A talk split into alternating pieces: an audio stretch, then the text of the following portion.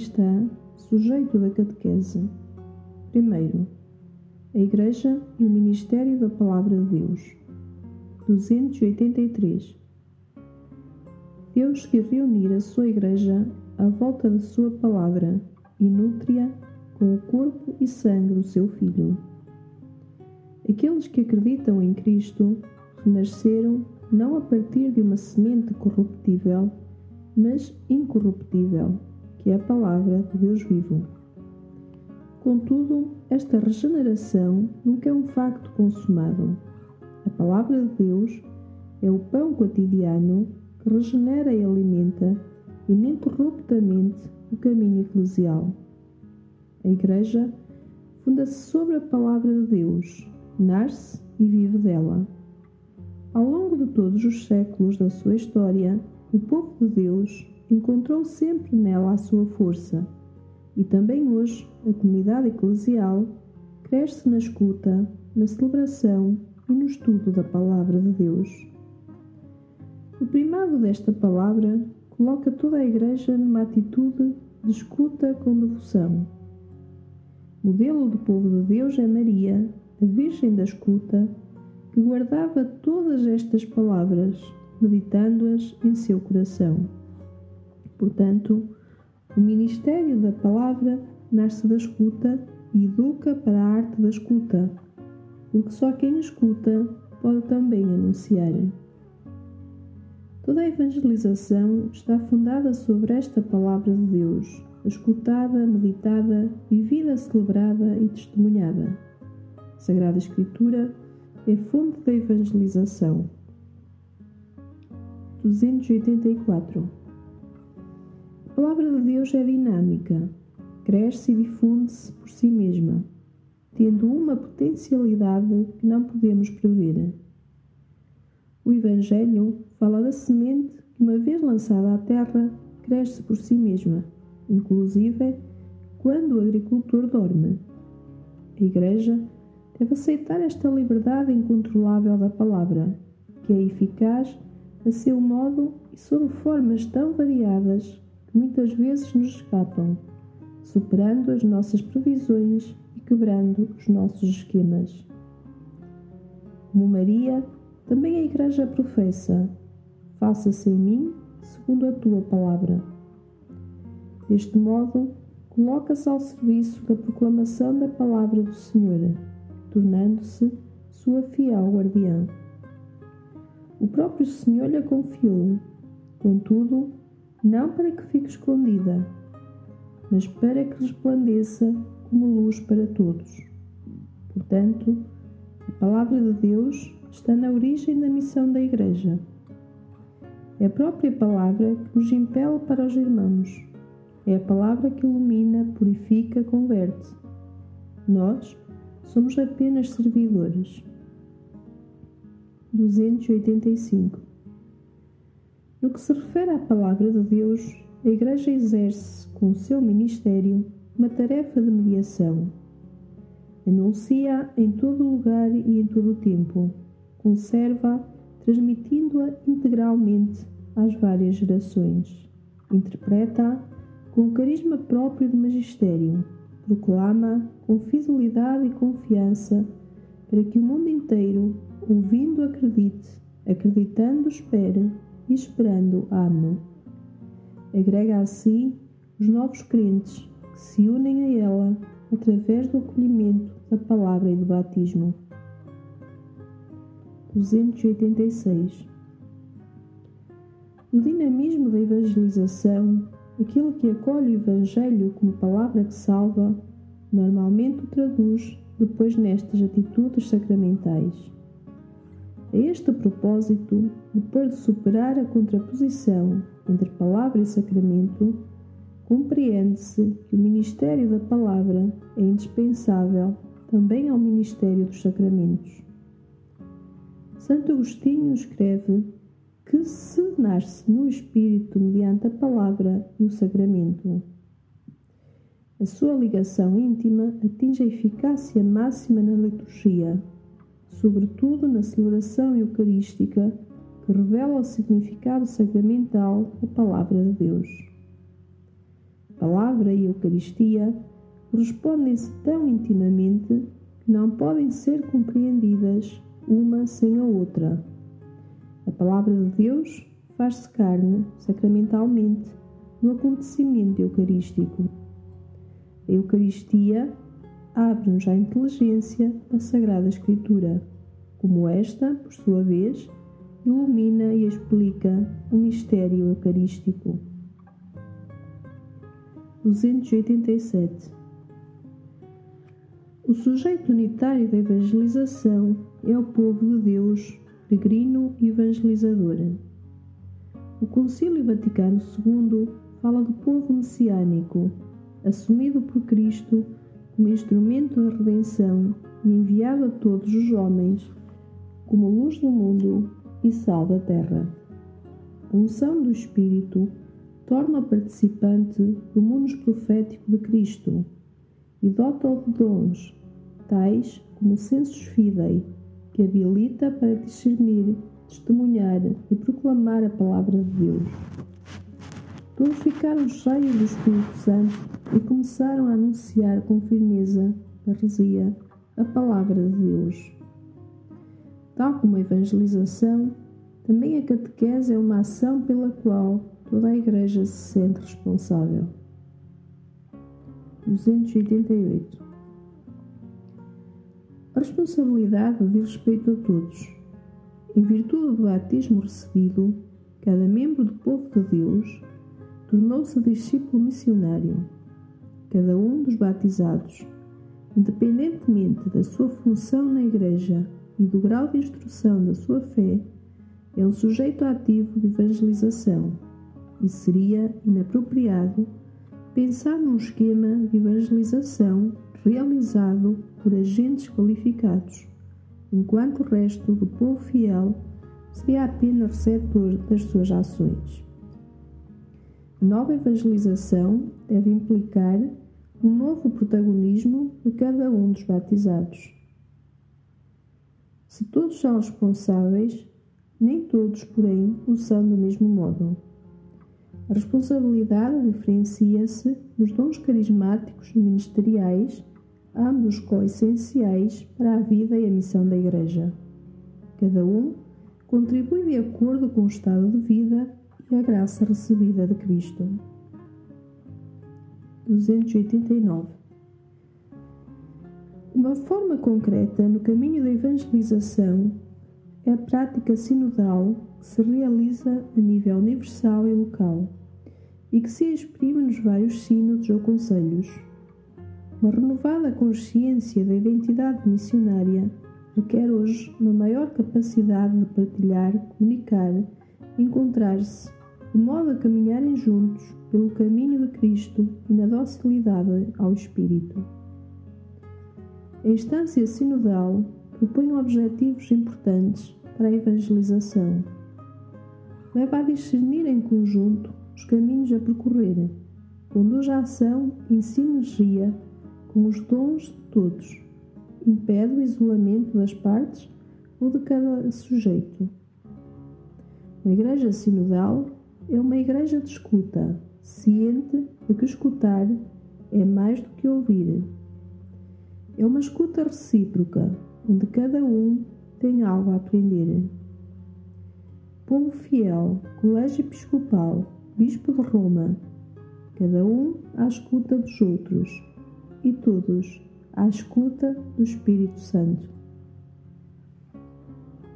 O que foi exposto acerca do ministério da palavra realiza-se concretamente nos âmbitos das diversas tradições eclesiais e igrejas particulares nas suas várias articulações. Segundo, as igrejas orientais, 290.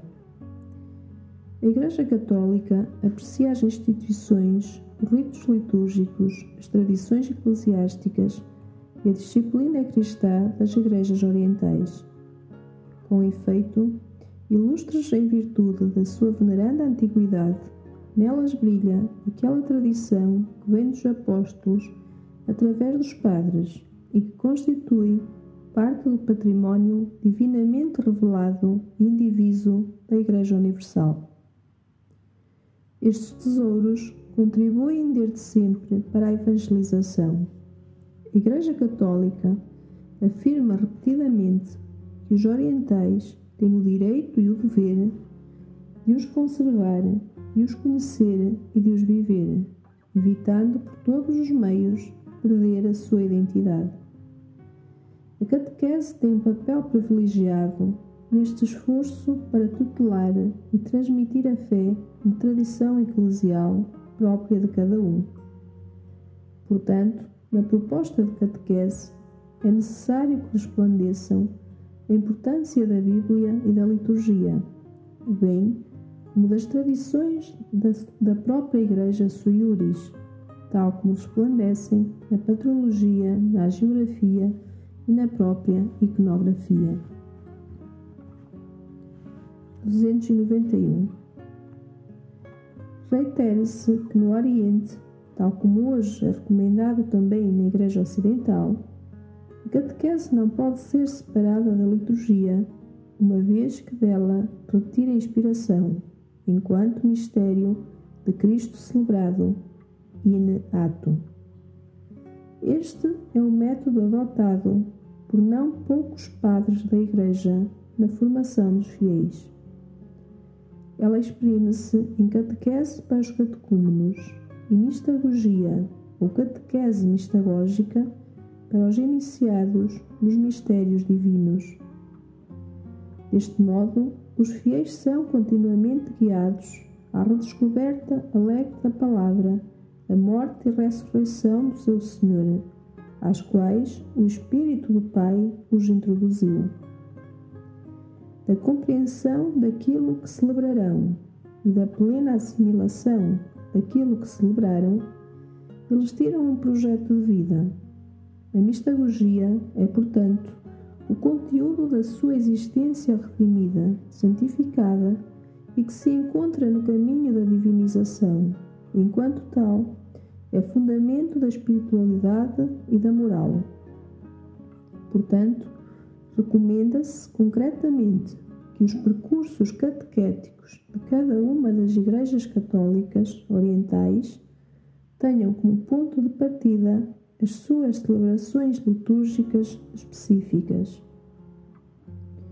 292 Todos os clérigos e os candidatos às sagradas ordens, bem como as pessoas consagradas e os leigos aos quais se confia a missão catequética, juntamente com uma preparação sadia e sólida, prevista pelas normas eclesiásticas gerais, devem ser bem instruídos e formados acerca dos ritos e das normas práticas em matérias interrituais, especialmente nos lugares onde, no mesmo território, estão presentes diversas igrejas suiuris.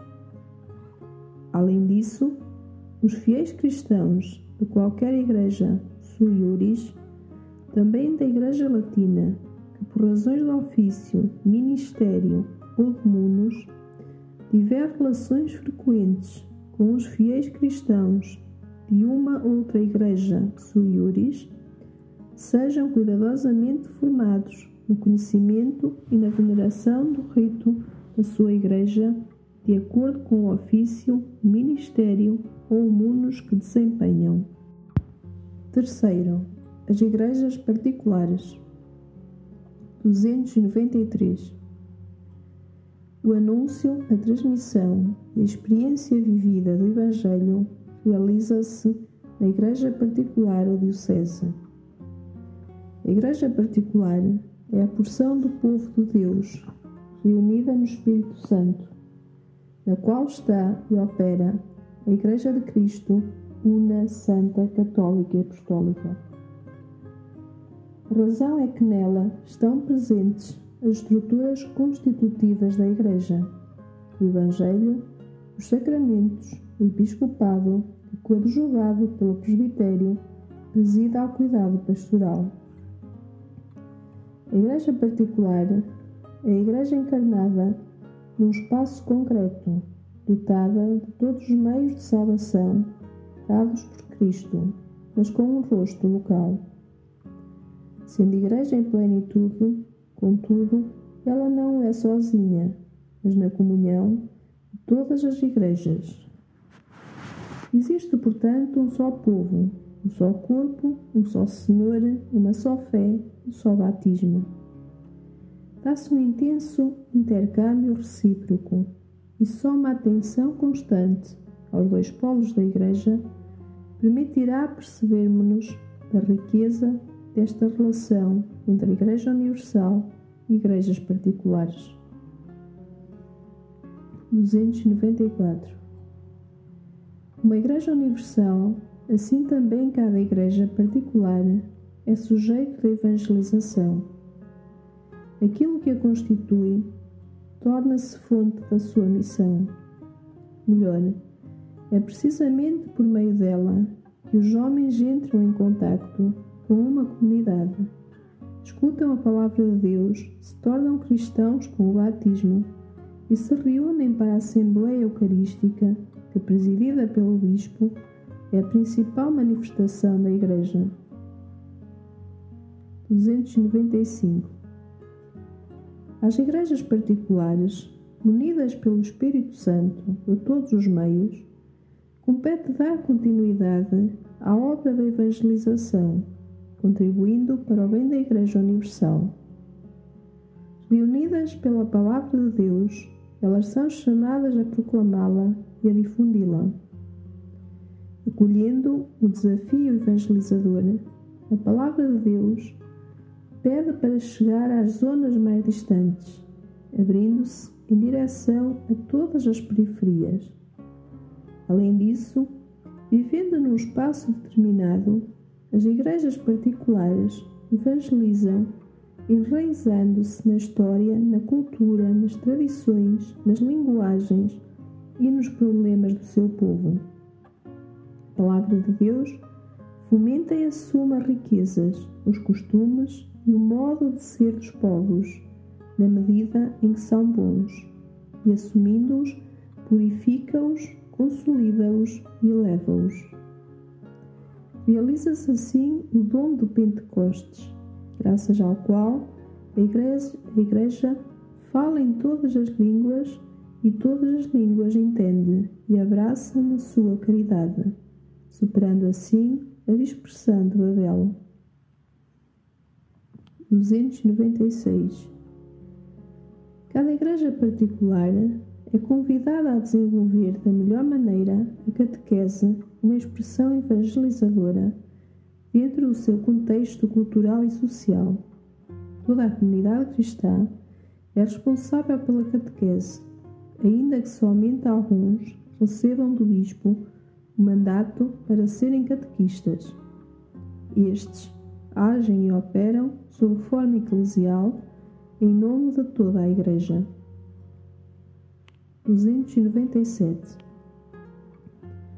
A proposta catequética realiza-se em contextos que, por vezes, colocam em questão as formas tradicionais de iniciação e educação para a fé.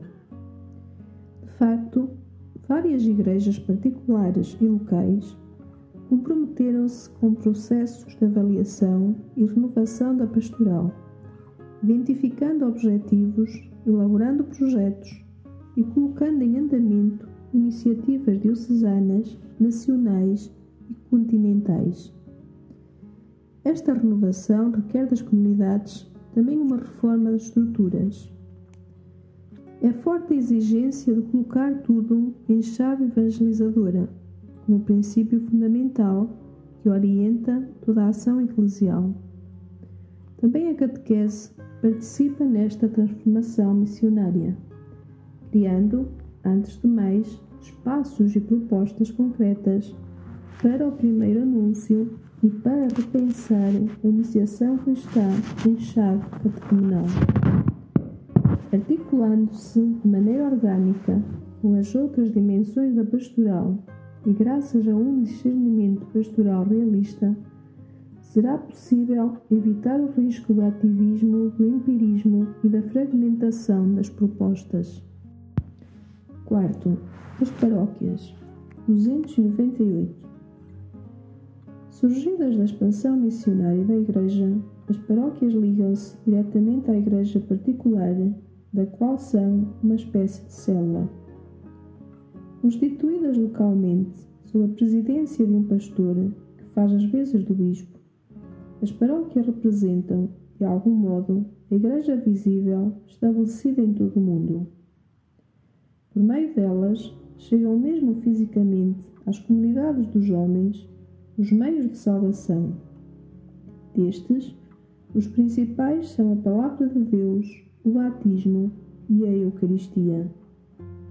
Em definitivo, a paróquia está fundada sobre uma realidade teológica, pois ela é uma comunidade eucarística. Eucaristia, vínculo da caridade, impela a solicitude para com os mais pobres, cuja evangelização é sinal da obra messiânica.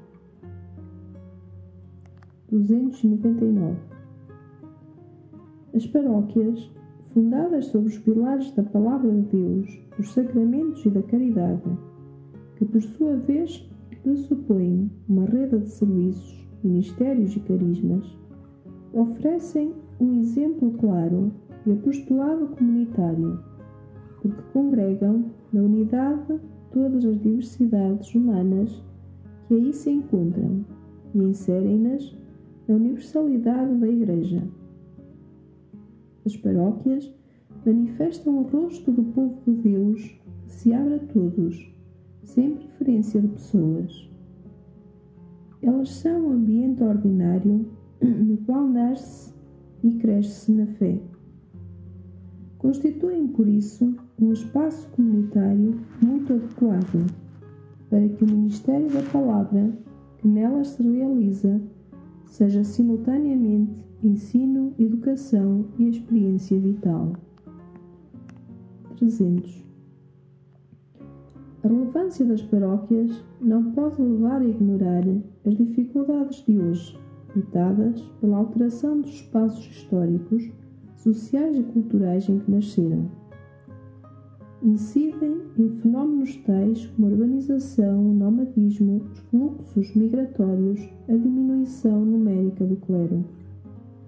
É preciso dar início a um processo de conversão missionária que não se limita a manter o que já existe ou a garantir a administração dos sacramentos mas que avança em direção evangelizadora. A paróquia não é uma estrutura caduca, precisamente porque possui uma grande plasticidade. Pode assumir formas muito diferentes que requerem a docilidade e a criatividade missionária do pastor e da comunidade. Embora não seja certamente a única instituição evangelizadora, se for capaz de se reformar e adaptar constantemente, continuará a ser a própria Igreja que vive no meio das casas dos seus filhos e das suas filhas. Isto supõe que esteja realmente em contato com as famílias e com a vida do povo e não se torne uma estrutura complicada, separada das pessoas, nem um grupo de eleitos que olham para si mesmos. 301 Hoje, as paróquias estão comprometidas em renovar as dinâmicas relacionais e em tornar as suas estruturas mais abertas e menos burocratizadas. Propõe-se como comunidade de comunidades. Devem ser para os movimentos e para os pequenos grupos um apoio e um ponto de referência para viver na comunidade a sua atividade evangelizadora. Em algumas igrejas nascem novas formas de organização interna da Diocese, denominadas unidades pastorais, que prevêem ampliação da participação ministerial. Presentes em várias tipologias, tem o objetivo de colocar em ação a evangelização com uma pastoral orgânica e de conjunto de modo inovador e criativo. 302. A dinâmica de conversão missionária implica que a paróquia se interrogue acerca do tipo de catequese que propõe, sobretudo nos novos contextos sociais e culturais. Ela continua a ser o lugar privilegiado da educação para a fé, mas consciente não ser o centro de gravitação de toda a função catequética, porque existem outros percursos e propostas eclesiais que não estão estritamente ligados às estruturas existentes. A comunidade paroquial deverá saber entrar em diálogo com essas realidades, reconhecer o seu valor e chegar ao discernimento pastoral acerca de novas modalidades de presença evangelizadora no território. 303 A necessidade de um renovado impulso evangelizador motiva que se escolha repensar em chave missionária todas as ações pastorais da comunidade cristã, até mesmo as mais ordinárias e tradicionais.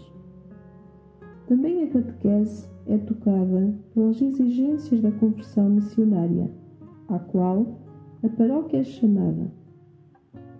Inclusivamente, ela própria contribui para isso, quando infunde o primeiro anúncio em todos os seus processos. Para uma renovação da proposta catequética paroquial, é preciso considerar alguns aspectos. A. Comunidade de discípulos missionários. No centro da proposta evangelizadora da paróquia não está, em primeiro lugar, uma estratégia pastoral, nem tampouco um grupo elitista e exclusivo de perfeitos e especialistas, mas uma comunidade de discípulos missionários, seres humanos que fazem a experiência viva de Cristo ressuscitado e vivem relações novas por ele geradas. Uma comunidade cristã que, mesmo na fraqueza dos seus membros e na exiguidade dos seus recursos, vive esta fraternidade mística, torna-se ela própria o primeiro e natural anúncio da fé. B. Mentalidade missionária.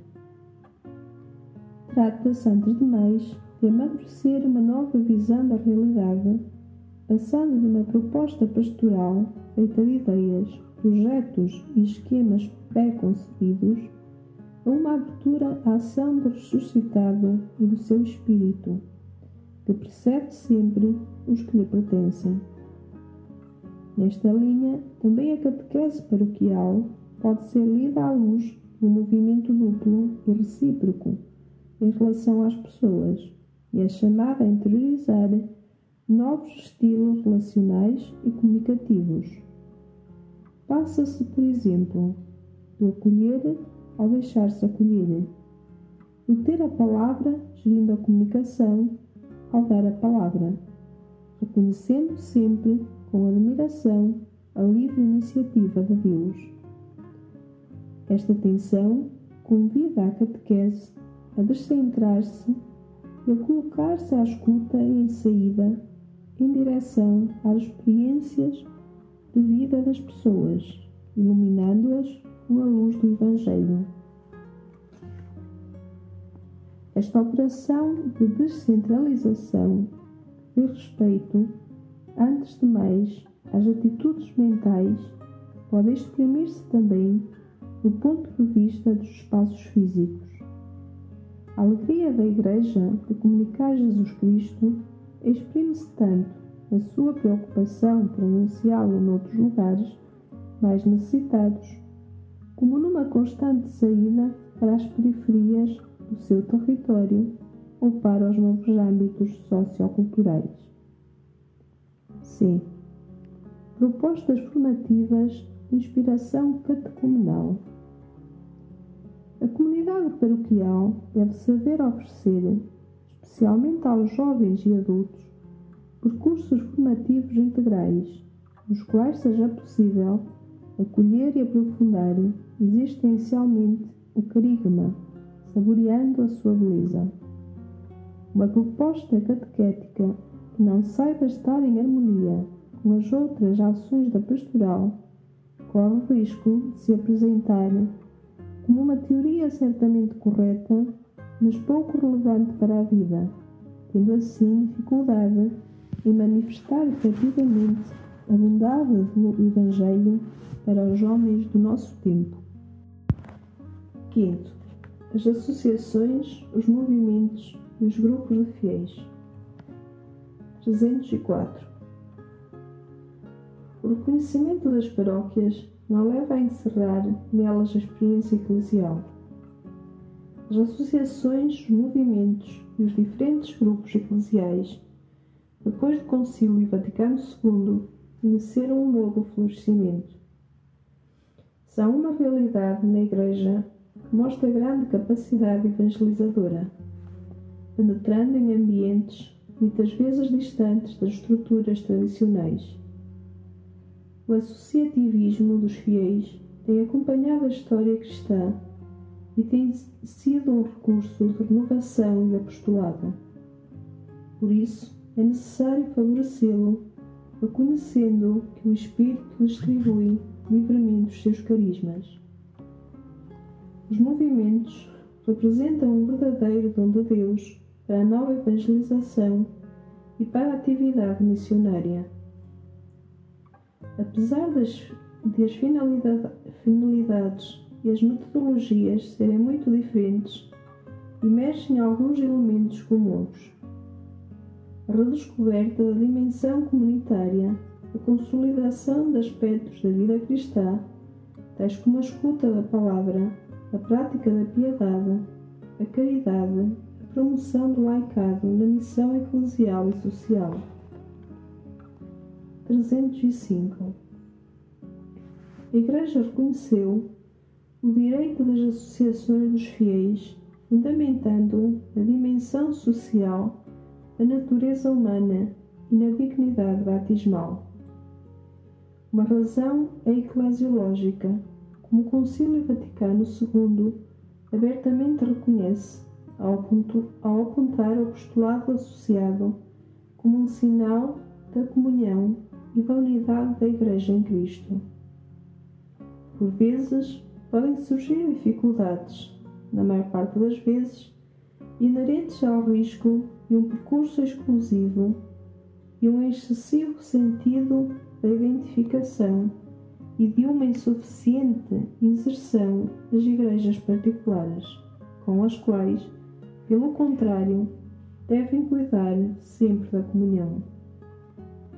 Os critérios de eclesialidade são uma ajuda importante para superar as dificuldades e dar testemunho de unidade. As associações eclesiais são uma riqueza da Igreja que o Espírito suscita para evangelizarem todos os ambientes e setores. Muitas vezes trazem um novo ardor evangelizador e uma capacidade de diálogo com o mundo que renovam a Igreja.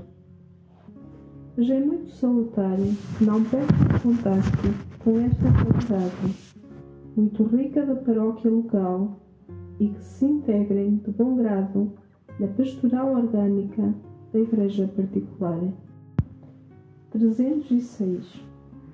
As comunidades eclesiais de base, promovidas por várias conferências episcopais e muito difundidas em alguns países, já adquiriram alguma maturidade. Elas favorecem a renovação da missão, partindo da escuta da Palavra de Deus, enraizando o Evangelho na cultura e nas situações das populações locais sobretudo entre os pobres, favorecendo experiências de vida comunitária mais acolhedoras, envolvendo as pessoas uma participação mais consciente na evangelização.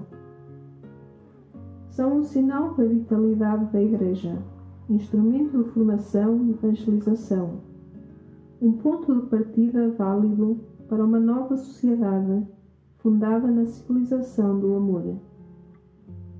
Se verdadeiramente vivem em unidade com a Igreja, elas representam uma verdadeira expressão de comunhão e um meio eficaz para construir comunhão ainda mais profunda. Por isso, são um motivo de grande esperança para a vida da Igreja.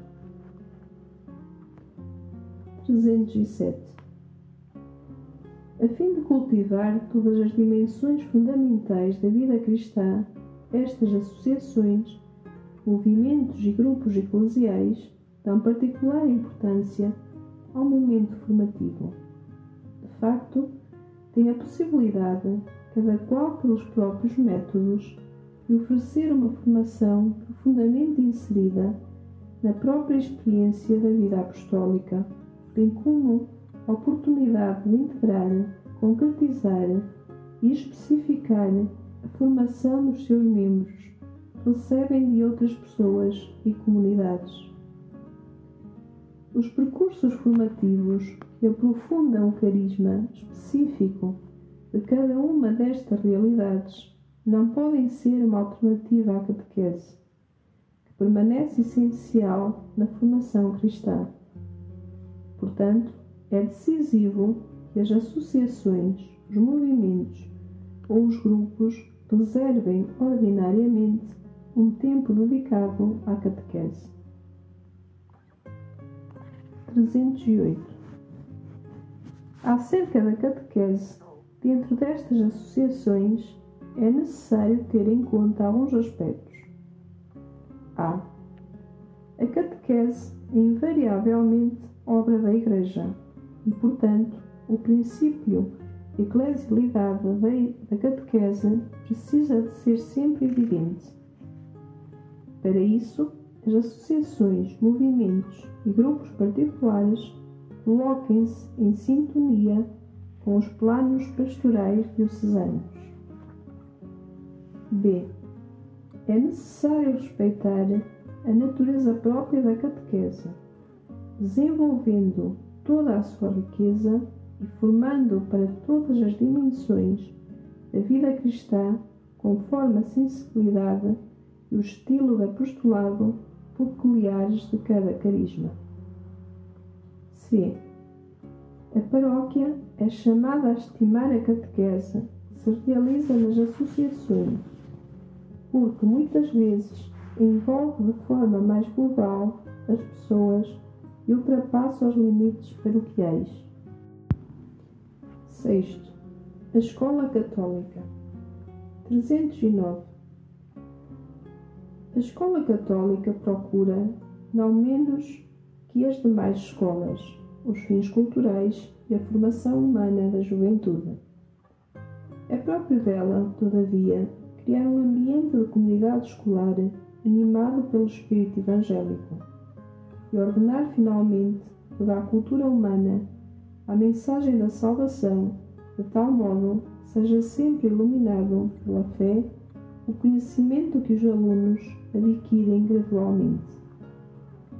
Destacam-se, de forma breve, as seguintes características: a sintonia com a finalidade formativa da escola pública, a originalidade de comunidade educativa premiada pelos valores evangélicos, a atenção aos jovens, o zelo de educar para uma síntese entre fé cultura e vida. 310 Uma viragem decisiva na história da escola católica é a passagem da escola-instituição à escola-comunidade, onde a dimensão comunitária, como tal, não é uma simples categoria sociológica, mas é sobretudo teológica. A escola católica é uma comunidade de fé que se baseia num projeto educativo caracterizado pelos valores evangélicos. A dimensão comunitária deve ser vivida concretamente, forjando um estilo relacional sensível e respeitoso. Este projeto comporta o envolvimento de toda a comunidade escolar, inclusive dos pais, colocando sempre no centro os estudantes, que crescem juntos, respeitando os ritmos de cada um. Lembrem-se, os professores, de que sobretudo deles depende que a escola católica possa realizar os seus intentos e iniciativas. 311. A escola católica é sujeito eclesial que torna visível a missão da Igreja, sobretudo nos campos da educação e da cultura.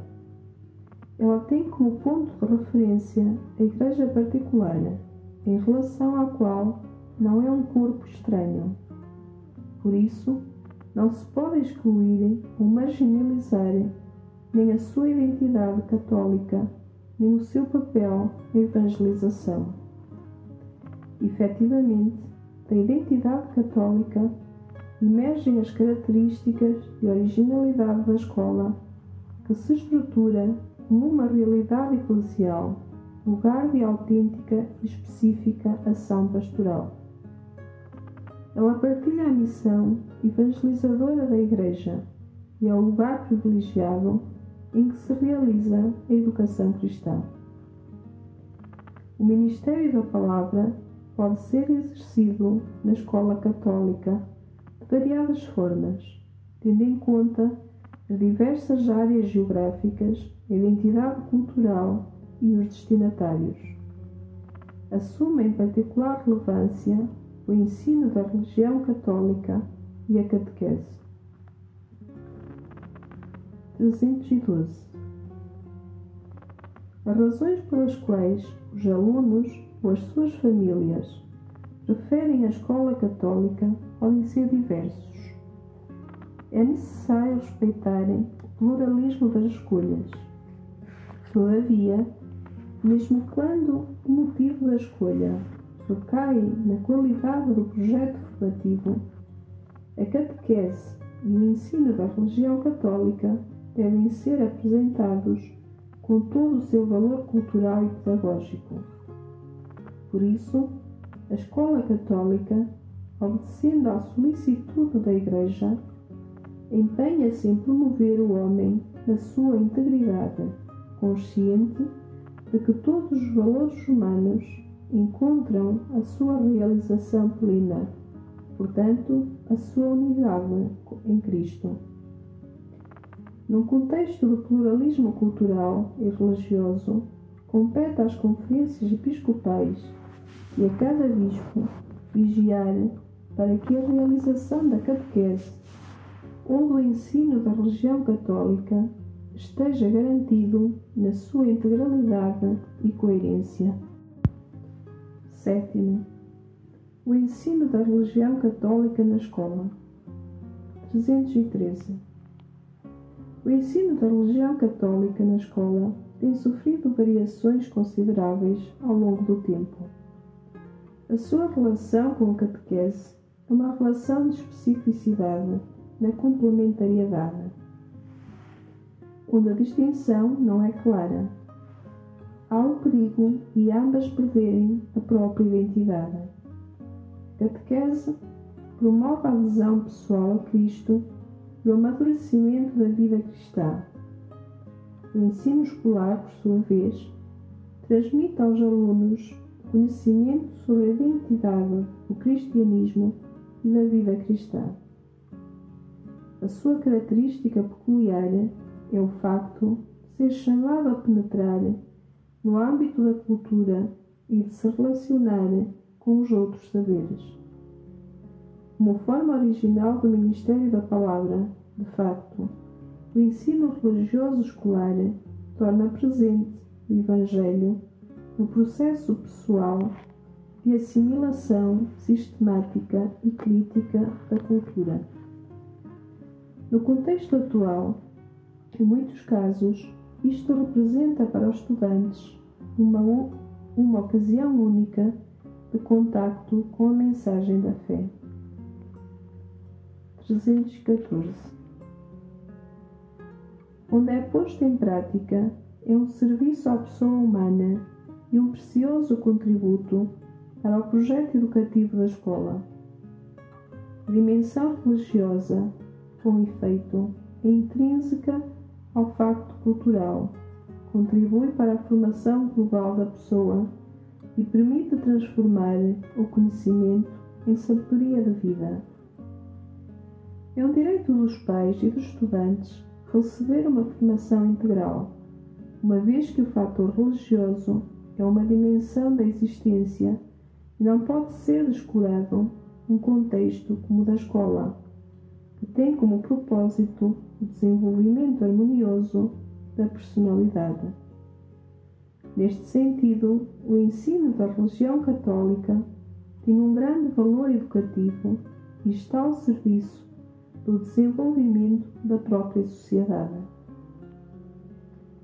315 Como disciplina escolar, é necessário que o ensino da religião católica apresente a mesma exigência de sistematicidade e rigor das outras disciplinas, uma vez que, de modo especial neste âmbito, a improvisação é prejudicial deve ser rejeitada. É forçoso que os seus objetivos sejam realizados de acordo com as finalidades próprias da instituição escolar. Em relação às outras disciplinas, o ensino da religião católica é chamado a amadurecer a disponibilidade para um diálogo em clima de respeito e abertura, especialmente neste tempo em que as posições facilmente se crispam, até desembocarem em violentos choques ideológicos.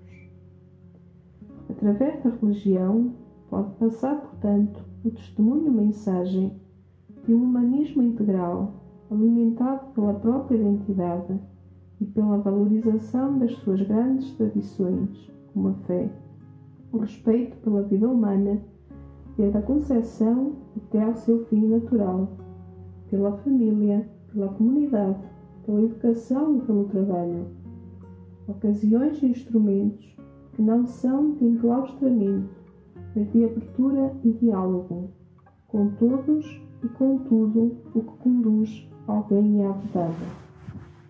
O diálogo continua a ser a única solução possível, mesmo diante da negação do dado religioso, do ateísmo e do agnosticismo.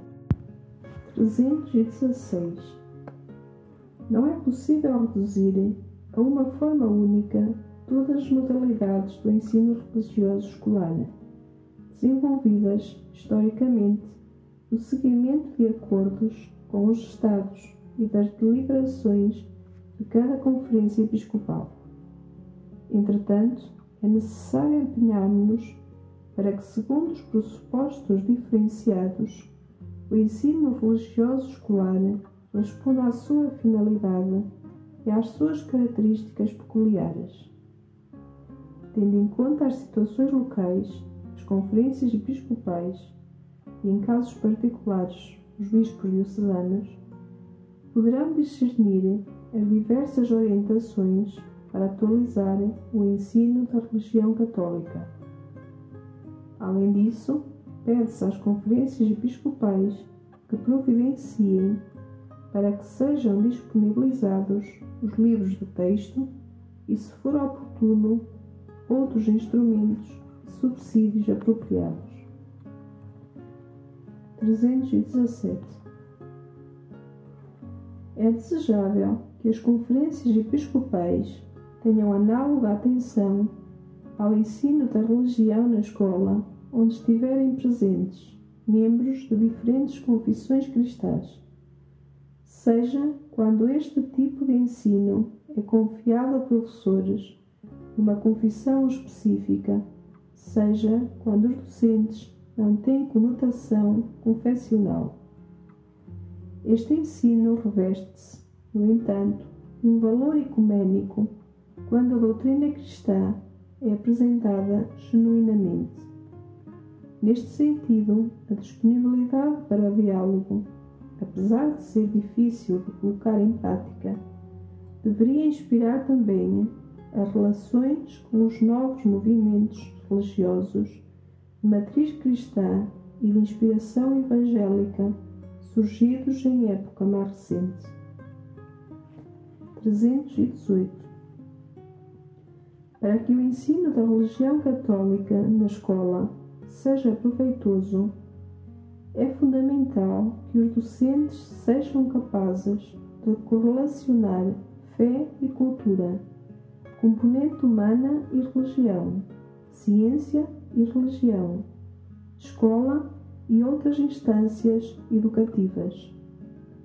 O compromisso do docente é perfeitamente educativo, orientado para o amadurecimento humano dos alunos.